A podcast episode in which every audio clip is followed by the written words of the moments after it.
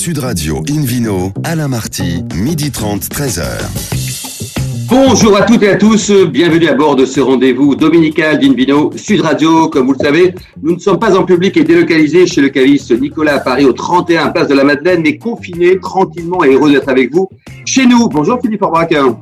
Bonjour Alain et bonjour à tous. Alors Philippe, depuis hier midi, tout va bien Vous êtes euh, un confiné heureux, si je puis dire Tout va bien, on a dégusté deux, trois bonnes choses avec modération, mais quand même avec délectation. Et puis on prépare aujourd'hui, c'est l'heure, hein, le fameux repas du dimanche de Pâques. Ah, ah, donc ça y est, je sens que c'est pas vous qui êtes en four- au fourneau parce que vous êtes en direct avec nous, Philippe. hein. Mais j'ai mis, j'ai mis au four l'épaule d'agneau, elle va confire gentiment et vers 13h quand on aura fini l'émission, je suis sûr qu'on sera un certain nombre passé à table. Bon, c'est parfait. Donc, à bord de ce Invino Sud Radio qu'on peut écouter notamment à Avignon sur 95.2. On parlera tout à l'heure avec euh, Albéric Bichot de cette belle région, la Bourgogne. Et pour l'instant, on accueille euh, la star de la vallée du Rhône, Bernard Dusseigneur, l'homme qui a un nom merveilleux en ce week-end, Pascal. Bonjour, bonsoir Bernard. Vous allez bien? Bonjour Alain. Alors, le confinement, déjà, comment ça se passe? Vous vivez les choses le moins mal possible? Pas de problème de, de santé, Bernard? Non, je, je vous remercie. En fait, on est vraiment privilégié à être à la campagne. et On songe euh, tous nos amis euh, parisiens. Euh, J'imagine que c'est beaucoup plus compliqué. Maintenant, pour ce qui est du, du vignoble, euh, ben, on a la chance de travailler en extérieur. Donc là, le- la période végétative commence. Euh, on commence donc à, à aller dans les vignes. Il n'y a pas de problème en respectant les consignes, les distances de sécurité. Pour, Bon, euh, Il paraît qu'il faisait un peu frisqué ce matin dans la vallée du Rhône. Il faisait un peu frais ce matin? Oui, oui, on, on a encore quelques petites, euh, petites matins, pas, pas des gelées blanches. euh, et euh, par contre, dans la journée, ça monte assez, assez vite. On, on attend 20, 22 degrés euh, dans la journée. 20, 22 degrés, quoi. Alors, racontez-nous un peu votre histoire de vin. Elle est très jolie. Elle démarre par une histoire de sous. Vous étiez banquier au départ, notamment à Paris et à Londres. Racontez-nous, Bernard. Oui, en fait, je, je viens d'une famille de vignerons, hein, puisque je suis euh, le cinquième, euh, la cinquième génération dans ma famille, une famille de pieds noirs. hein. donc, la famille a commencé à faire du vin en Algérie. Et puis, euh, Oui. en 1962, tout le monde est- est- est- s'est installé en France. Mon père avait 45 ans, deux enfants, et il savait, il savait rien faire d'autre que de la vigne. Donc, il a planté de la vigne, comme beaucoup de, de Français à l'époque, s'est installé, sont installés euh, dans le sud de la vallée du Rhône. Et euh, très précisément à Saint-Laurent-des-Arbres. Donc, on n'était pas encore à Châteauneuf-du-Pape, on était dans le Gard, dans le, le- le Côte-du-Rhône gardoise. Et euh, déjà euh, travailler les, les grenaches et les syrahs qui caractérisent cette, cette- Donc là, le, le c'est votre père qui l'a créé dans les années 67, c'est ça? Voilà, exactement. Il a créé. Et vous, à titre personnel, la partie bancaire, ça a duré longtemps? Alors moi, ça, ça a duré un peu plus de dix ans. À vrai dire, j'ai pas donc embrassé euh, la, la vocation familiale tout de suite. Euh, je pense que j'avais envie, des envies d'in- d'indépendance à l'époque. Oui. Et puis euh, voilà, donc après mes études, je suis parti un petit peu faire mes armes. Mais euh, voilà, ce qui, s'est- ce qui, est arrivé, euh, qui n'était pas prévu, c'est que, que je rentre un jour euh, euh, rejoindre mes racines familiales. Oui. Vous avez un changement de vie, petit accident de plongée. Là, vous avez dit, allez, ma vraie vie, elle est dans les vignes. Et elle n'est pas dans les sous, parce que remarquez, c'est, c'est, c'est, il y a du vin, quoi. Voilà. Oui, c'est vrai qu'on ne peut pas imaginer d'univers plus différent que l'univers financier, qui est un univers qui est basé sur le court terme, sur la, la performance en, en termes de, de, De retour sur investissement, d'argent euh, facile, de rapide. euh. Voilà. Ouais. Et alors que bon, dans la viticulture comme dans l'agriculture, on est sur des, des horizons beaucoup plus longs. Euh, il faut avoir une vision à long terme, parfois à très long terme. Les choix, ben, on se, on se- les choix qu'on fait et qu'on est amené à faire, on se rend compte que si c'est une erreur bien plus tard. hein, euh, et, euh, et on a une vision tout à fait différente de la- du, du temps qui, qui évolue lentement au rythme de la nature finalement. Aujourd'hui, Bernard, vous avez un, un vignoble d'une trentaine d'hectares. Vous produisez quel type de vin? Alors, essentiellement des rouges, hein, qui sont bien sûr les vins euh, en majorité dans la vallée du Rhône Sud. On a 5 à 6 de blanc selon les années. Donc, les rouges, eh bien, ce sont les, les cépages sont, sont, sont élaborés avec les cépages donc, euh, classiques que sont Grenache, Syrah, Mourvèdre, un peu de Cinsault. Donc, nous Oui. avons euh, du vignoble dans les deux, sur les deux rives du Rhône. Donc, sur la rive droite, on, a, on est sur l'appellation l'Irak et Côte du Rhône Village, et en rive gauche, Châteauneuf-du-Pape. Châteauneuf-du-Pape, Philippe Forbach. Alors, vous connaissez évidemment, Philippe, tous les vignobles du monde entier, mais vous avez une affection toute particulière sur ce, ce grand vignoble, ce grand terroir qui roule quelque part. Qui roule quelque part, avec, euh, avec des galets roulés qui permettent de, de, de, de, montrer la caractéristique de ce plateau qui est le, le cœur un petit peu historique, géologique de l'appellation. Châteauneuf-du-Pape, c'est une appellation ancienne, mais le nom est assez récent finalement dans l'histoire, parce que même si ça fait référence au XIVe siècle avec les, les papes avignonnais, pendant très longtemps, Châteauneuf s'est appelé Châteauneuf Calcernier. C'était pas très fun comme nom, mais euh, il a fallu qu'en 1893, euh, Joseph Ducos, propriétaire du château Lanière, qui est une des, propriétés emblématiques de Châteauneuf-du-Pape, se bat au Conseil d'État pour changer ce nom. Calcernier, ça venait du fait que l'on faisait calciner l'essence même de la géologie de Châteauneuf, qui est le calcaire. Et quand on fait brûler du calcaire, qu'est-ce qu'on fait, mon cher Alain? Et vous tous qui nous écoutez, on fait de la chaux. Et de la eh ben oui. Bon, c'était ce qui était extrêmement rentable à l'époque. Et effectivement, on est passé de Châteauneuf-Calcernier à Châteauneuf-du-Pape c'est quand même beaucoup plus fun. Au niveau marketing, c'est mieux. Le, nombre de cépages, on parlait tout à l'heure avec Bernard des cépages qu'il utilisait de façon générale dans, la région. En revanche, sur cette appellation Châteauneuf-du-Pape, le, choix est plus large. Le choix est très large puisqu'on peut mettre jusqu'à 13 cépages et 13 cépages de base parce que certains ont plusieurs couleurs. Bernard eh évoquait tout à l'heure le grenache qui existe en rouge mais en blanc et aussi en gris. Euh, et le terré existe aussi euh, dans différentes couleurs et la, la, clairette existe aussi en clairette rose ou clairette blanche, etc. Donc, c'est quasiment 18 ou 17 cépages qui peuvent finalement être déclinés sur l'appellation. Et fait rare, c'est que non seulement l'appellation Châteauneuf, grâce au baron Leroy, qui était le fondateur de l'INAO dans les années 30, et on peut utiliser effectivement cette multitude de cépages, mais on peut aussi faire des monocépages. Par exemple, le blanc du, du domaine euh, du Seigneur est fait avec de la clairette pure. 100% clairette, quoi. Exactement. On peut faire des grenaches. Il y a de jolies cuvées, 100% grenache également. Et en même temps. D'ailleurs, le, blanc et le rouge, Philippe Forbach, sur la partie Châteauneuf-du-Pape, en pourcentage, il y a quand même beaucoup plus de rouge. Hein. Oui, 95% de l'appellation, c'est du rouge. Hein. C'est ce, qui ce qui fait aujourd'hui l'image et la réputation. Mais les 5% de blanc sont non seulement intéressants, mais souvent très qualitatifs. Hum. Bernard du Seigneur, vos vins, euh, notamment les Lirac et les Châteauneuf du Pape, ils sont élaborés pour être bu jeunes, pour être des vins de garde, un peu les deux. Est-ce qu'il y a la patte du vigneron qui permet d'identifier un vin en se disant celui-ci, il faut y aller jeune, ou celui-ci, on l'oublie pendant trois siècles? Oui, alors bien sûr, ça dépend du millésime. Euh, tous les millésimes ne sont pas euh, propices à, faire des vins de garde. disons que quand on a la chance d'avoir un grand millésime, on fait tout pour justement que le vin soit complexe, il exprime vraiment toute la complexité du terroir. Et pour ça, il faut euh, des fois des vieilles vignes. Il faut aussi euh, une vinification adaptée, c'est-à-dire on va faire des macérations assez longues finalement. Et puis un temps d'élevage qui va permettre d'assouplir toute cette matière qu'on va extraire. Euh, voilà. Donc ça, c'est un grand millésime. Ça n'arrive pas tous les tous les millésimes. Donc il y a des millésimes, disons, je dirais pas que c'est des petits millésimes parce que pour moi, il n'y a pas de petits millésimes. C'est soit des millésimes faciles, soit des millésimes compliqués en tant que vigneron mais parfois, ben, on, va, on va orienter la vinification pour faire un vin plus sur le fruit, donc il va bien sûr avoir une vocation euh, de consommation euh, dans sa jeunesse. Donc là, c'est le choix du vigneron. C'est vous qui décidez au moment de la vinification quel type de vin, compte tenu des raisins que vous avez, vous souhaitez élaborer, Bernard, c'est ça? Oui, c'est ça. Donc euh, c'est vrai que sur certains terroirs, comme à Châteauneuf-du-Pape, où on sait qu'on a un, un, potentiel de vieillissement, de complexité, on va, on va essayer autant que possible, quelle que soit l'année, exprimer ce potentiel dans le vin. Mais dans d'autres terroirs plus légers, euh, où les vignes sont plus jeunes, par exemple, là, on va faire, euh, on va faire des, des, cuissons plus courtes. C'est un peu la différence entre une compote et une confiture. Une compote, on va, par exemple, on la cuit beaucoup plus, beaucoup plus vite. c'est un choix. Et bien, c'est un peu pareil pour le vin. La cuisson, c'est la fermentation. Philippe, un commentaire peut-être sur le, la pâte du vigneron pour élaborer le type de vin qu'il souhaite de, toute façon, le, le, le, vin, c'est pas, c'est un produit qu'il faut euh, savoir accompagner. Déjà, accompagner le raisin dans, dans, dans, sa culture, et ensuite, la matière première est travaillée bien sûr différemment en fonction des gens et des types de vins que l'on souhaite obtenir.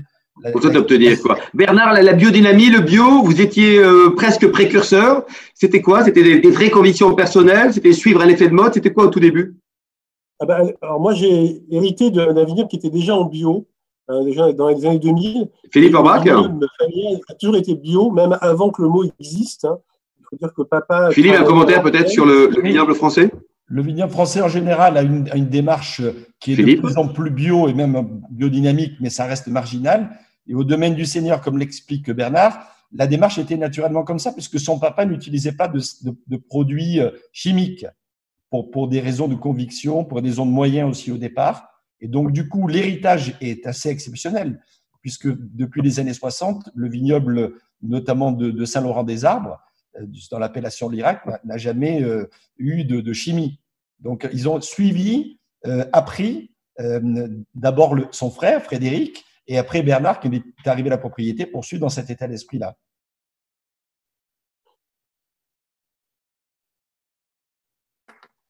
Je vous ai perdu. Mais euh, je ne sais pas si on nous entend encore à l'antenne, les uns et les autres. Perdu pour l'instant, Alain, a disparu. Euh, mais, mais euh, Bernard, donc, vous continuez cette, cette tradition. Aujourd'hui, vous exploitez combien d'hectares de vignes? Alors aujourd'hui, on est euh, sur une totalité de surface de 27 hectares, donc dont un tiers en appellation Châteauneuf du Pape.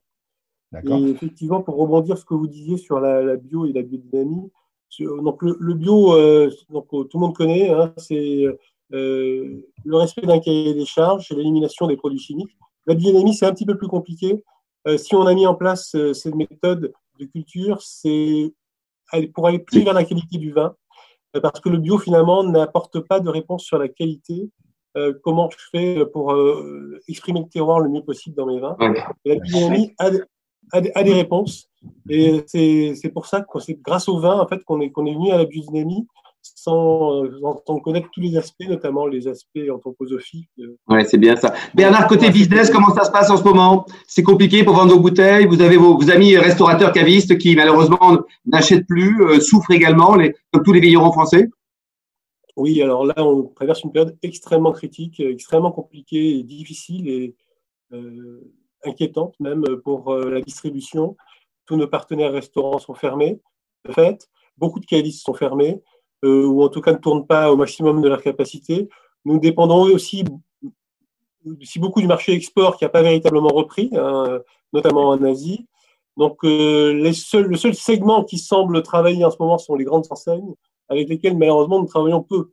Euh, donc, c'est extrêmement préoccupant et nous sommes assez inquiets vu la, la situation était déjà compliquée en début d'année avec les, les grèves l'année dernière. Et euh, donc, euh, voilà, on voit l'avenir euh, d'une façon un petit peu. C'est pas facile, quoi. pour terminer, votre meilleur souvenir, votre positif de dégustation de vin, Bernard, c'était quoi? C'est quel vin? Meilleur, meilleur, dégustation, La dégustation qui vous a marqué? Le vin. Il y a beaucoup de dégustations, il y a beaucoup de dégustations qui m'ont marqué. Allez, la dernière. Alors, j'en ai, ai, une qui m'avait qui, qui m'avait procuré beaucoup d'émotions. C'était Lafayette Gourmet euh, d'ailleurs, Philippe Forbra qui était présent avec eh ben, Bruno Très bien. Quel vin C'était quel vin C'était quoi, Bernard C'était un C'était un, un, un, Gevrey Village du domaine Trappé. Eh ben, c'est excellente, excellente tradition. On marque une petite pause. Après, on part de la Bourgogne. Merci beaucoup, Bernard Desseigneurs. Merci, Philippe. À tout de suite. Sud Radio Invino, Alain Marty, midi 30, 13h. C'est reparti pour une vidéo Sud Radio, le rendez-vous bi-hebdomadaire incontournable pour tous les amateurs de vin du monde entier. À mes côtés, Philippe Aubrac pour accueillir un nouvel invité, Albéric Bichot, l'une des stars là de la Bourgogne, non pas de la Bourgogne, mais de, de la Bourgogne. Bonjour Albéric. Eh, bonjour, bonjour Alain. Alors racontez-nous là, vous êtes confiné dans de bonnes conditions aussi, là, vous êtes, vous êtes à la maison, vous êtes chez vous, vous êtes au domaine, vous êtes dans votre cave Alors là, je suis sorti de la cave pour l'émission, bien sûr mais on est, on va, on peut pas se plaindre, on n'a pas le droit de se plaindre. On est tellement béni et heureux d'être, de pouvoir être dans les vignes et de pouvoir s'en occuper. C'est surtout ça qui est, qui est vraiment très important en ce moment. Et pourtant, aujourd'hui, sur vos 160 collaborateurs, il y en a bon nombre que vous avez, que vous avez qui sont en chômage partiel, on va le dire. Quoi. Il y a, il y a plus, des, plus des deux tiers qui sont en chômage partiel ou, et certains quand même en télétravail. Mais on a pu quand même euh, continuer, finir. On est en train de finir la mise en bouteille du millésime 2018. Toutes les équipes euh, viticoles sont, sont dans les domaines. La vigne pousse. On a, on a eu un peu peur la semaine dernière du gel, une fois de plus, mais on est passé entre les mailles du filet. Ça, ça a frisé, comme on dit chez nous, mais pour l'instant, on est sauvé. On attend jusqu'au jusqu'au sein de glace. Ah, en tout cas, on est avec vous là. Hein. on soutient tous les vignerons de France et les bourguignons en particulier. Aujourd'hui, le millésime 2018, vous en parliez, Albéric.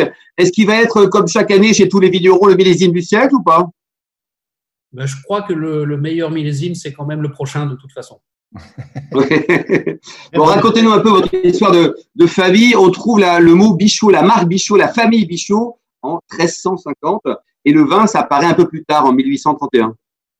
Voilà, nous, ça fait, ça fait que six générations que, qu'on baigne là-dedans. Avant, ils étaient. euh, Vous avez battu Bernard. Bernard du Seigneur, c'est la cinquième. hein. Oui, mais il s'appelle du Seigneur, il a de la chance. Voilà. Lui qui est ressuscité aujourd'hui, c'est ça qui est beau. C'est sûr. Oui. Alors, l'emblème de votre maison, euh, Albéric, c'est la biche. Aucun rapport avec les rediffusions de Louis de Funès en ce moment, ma biche? Non, rien du tout? Pas encore, pas encore, on n'a pas, pas de lien, mais c'était effectivement l'emblème euh, de la famille, voilà, qui remonte effectivement au XIVe siècle et en Bourgogne. Alors du côté de Châteauneuf aussi, mais un autre Châteauneuf qui s'appelle Ah oui Châteauneuf en Auxois, qui est un Ah oui. village fortifié magnifique. Malheureusement, il n'y a pas de vigne aujourd'hui autour. À l'époque, il y en avait. Mais voilà, on est originaire de là-bas. Et puis depuis, ben, voilà, l'histoire euh, s'est passée. Il y a eu la Première Guerre mondiale. Enfin, il y a d'abord eu le phylloxéra qui nous a fait perdre toutes nos vignes. Puis la Seconde Guerre. Le phylloxéra, c'était quoi, Philippe Forbrac, là, ce petit machin là qui a tout bouffé Ce petit puceron là que nos, nos amis américains nous ont fait en cadeau et qui est C'était avant Trump, quoi. C'était juste avant Trump. hein. en 60, 62, 63 par là.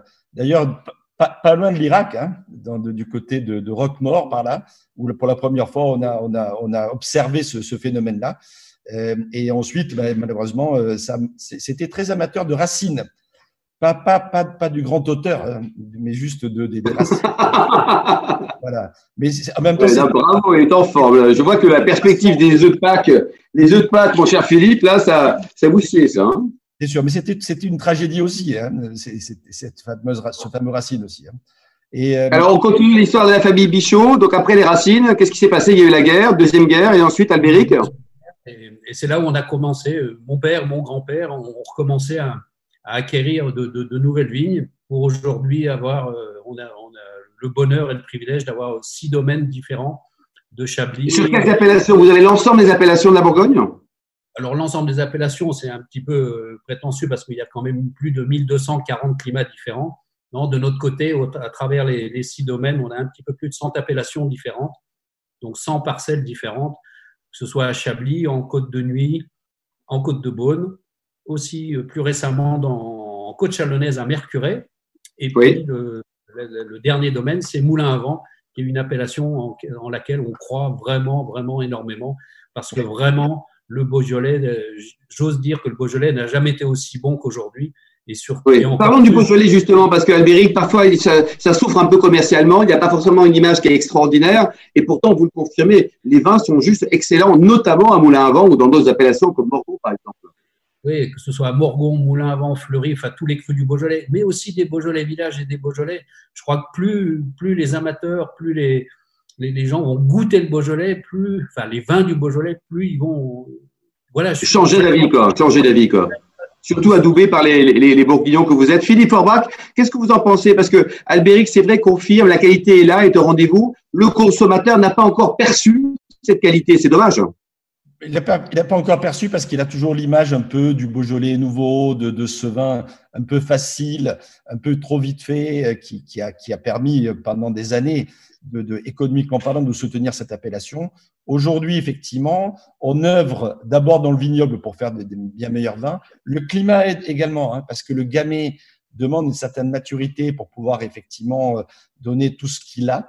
Et on s'aperçoit que dans les périodes où, où, il y a un réchauffement euh, climatique, même si aujourd'hui c'est un peu accentué, il y en a déjà eu avant, hein, mais le gamay a toujours été euh, très bénéfique, alors que dans les périodes un peu plus fraîches, euh, le pinot prend, Oui. plus, prend plus le relais finalement.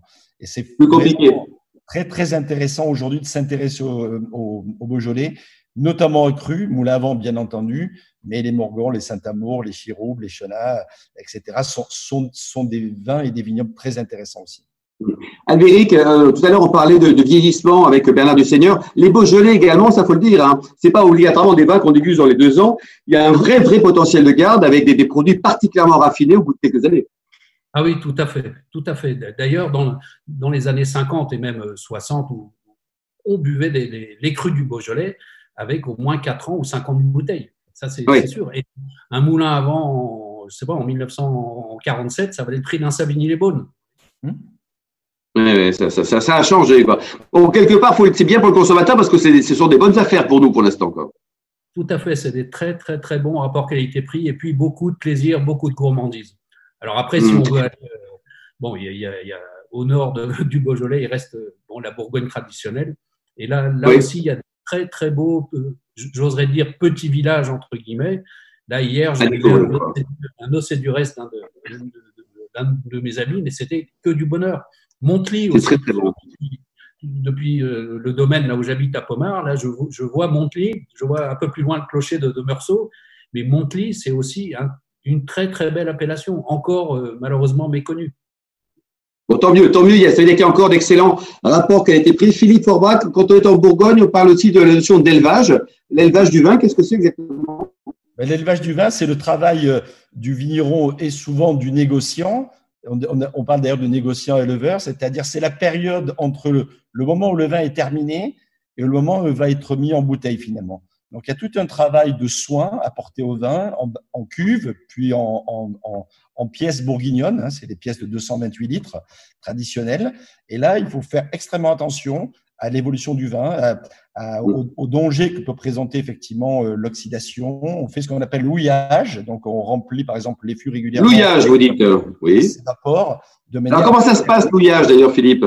L'ouillage, c'est par le trou de bonde. Je me souviens de le trou de bonde, vous dites, oui. Que nous avons eu il y a quelques années sur ce sujet. Euh, le trou de bonde, c'est l'endroit qui est, qui est, c'est dans une douelle, c'est une, une, des composantes du fût dans lequel il y a un trou qui permet effectivement de remplir euh, le tonneau lui-même et de, et de travailler également le, le, fameux niveau dans le tonneau. Donc c'est effectivement tout. Il y a vraiment, on parle de soins apportés pendant l'élevage. C'est une période extrêmement euh, importante, voire capitale effectivement pour la qualité finale du vin.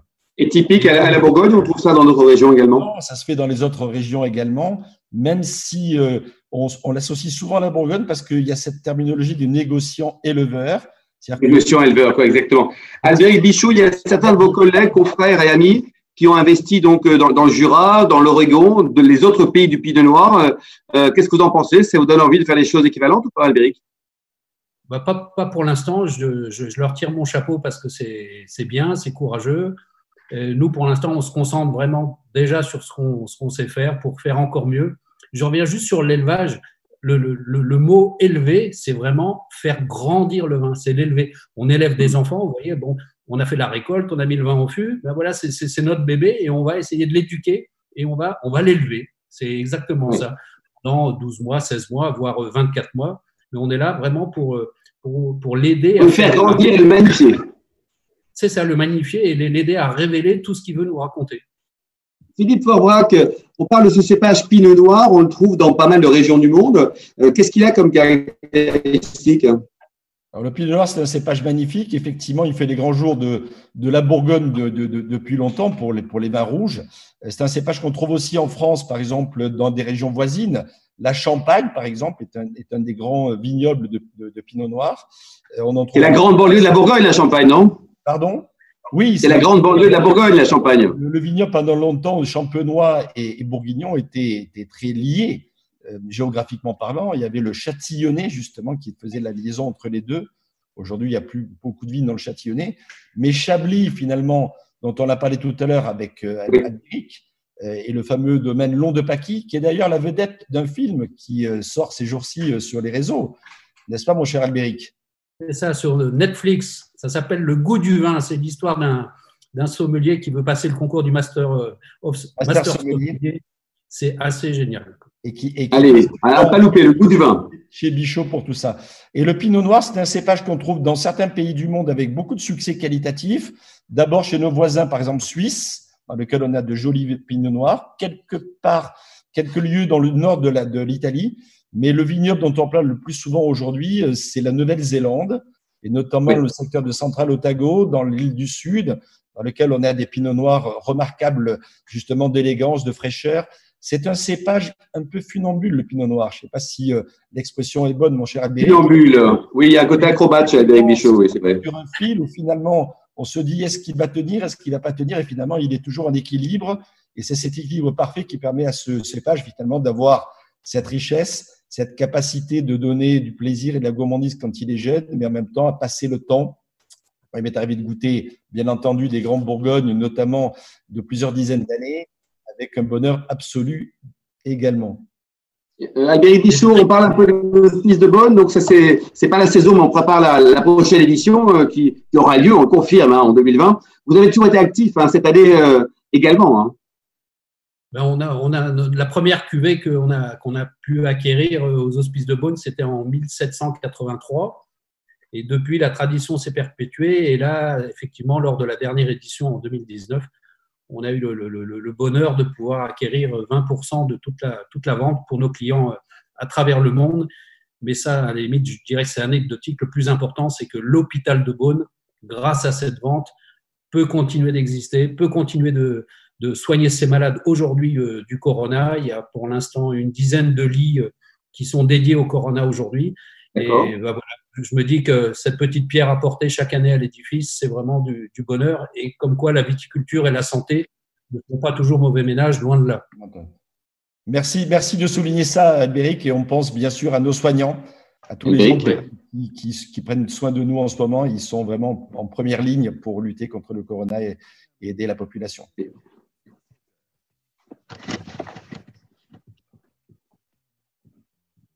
Je ne sais pas si Alain nous entend encore, mais Albéric, euh, quelles sont les perspectives qui existent aujourd'hui donc pour, pour la Bourgogne viticole? Quels sont un peu les, Quel est l'avenir de la Bourgogne viticole? Peut-être pas à court terme parce que c'est un peu limité temps. Non, mais son, son avenir, euh, je dirais que déjà, la Bourgogne, c'est un tout, tout petit terroir. Hein, c'est six fois, sept fois plus petit que Bordeaux. Aujourd'hui, la, la, Bourgogne, il faut qu'elle s'adapte déjà aux consommateurs et je crois qu'elle le fait bien par des vins, entre guillemets, d'entrée de gamme, un Bourgogne générique. On peut déjà se faire plaisir sans, sans penser forcément aux, très grands crus de Bourgogne qui ne représentent que 1% de la production. Donc la Bourgogne est, large, elle est blanche. C'est souvent ce qui sert de référence, et en termes de prix notamment, ça rend la Bourgogne inaccessible. Mais il est super intéressant euh, et important de souligner qu'il y a en Bourgogne des vins à tous les prix. Oui, tout à fait. Et pour, euh, pour tous les goûts aussi. Bon, même si on est monocépage, Pinot Noir, Chardonnay, euh, la Bourgogne, je pense vraiment, peut, procurer du plaisir à beaucoup, beaucoup, beaucoup de consommateurs.